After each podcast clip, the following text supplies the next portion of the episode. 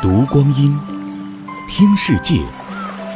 二零一八声音日历，四月十七日，农历三月初二。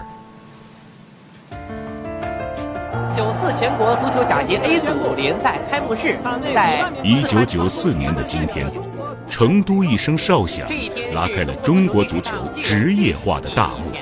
从此，甲 A 这个时代性的词汇伴随了中国足球整整十年。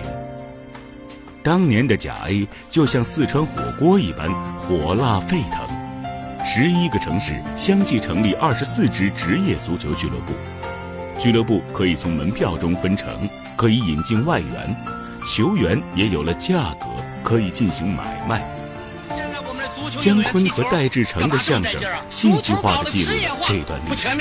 球员都有敬业精神，不完全。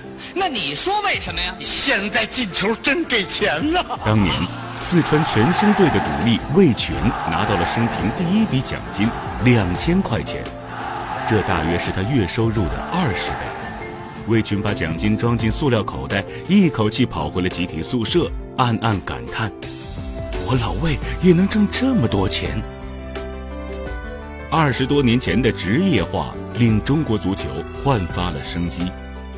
如今，变身中超的足球联赛已是中国体育职业化程度最高的一项赛事，但还远远谈不上成功。要想跻身足球强国之列，前方的路仍然漫长。二零一八，声音日历，关注阿基米德声音日历社区。聆听更多岁月流声。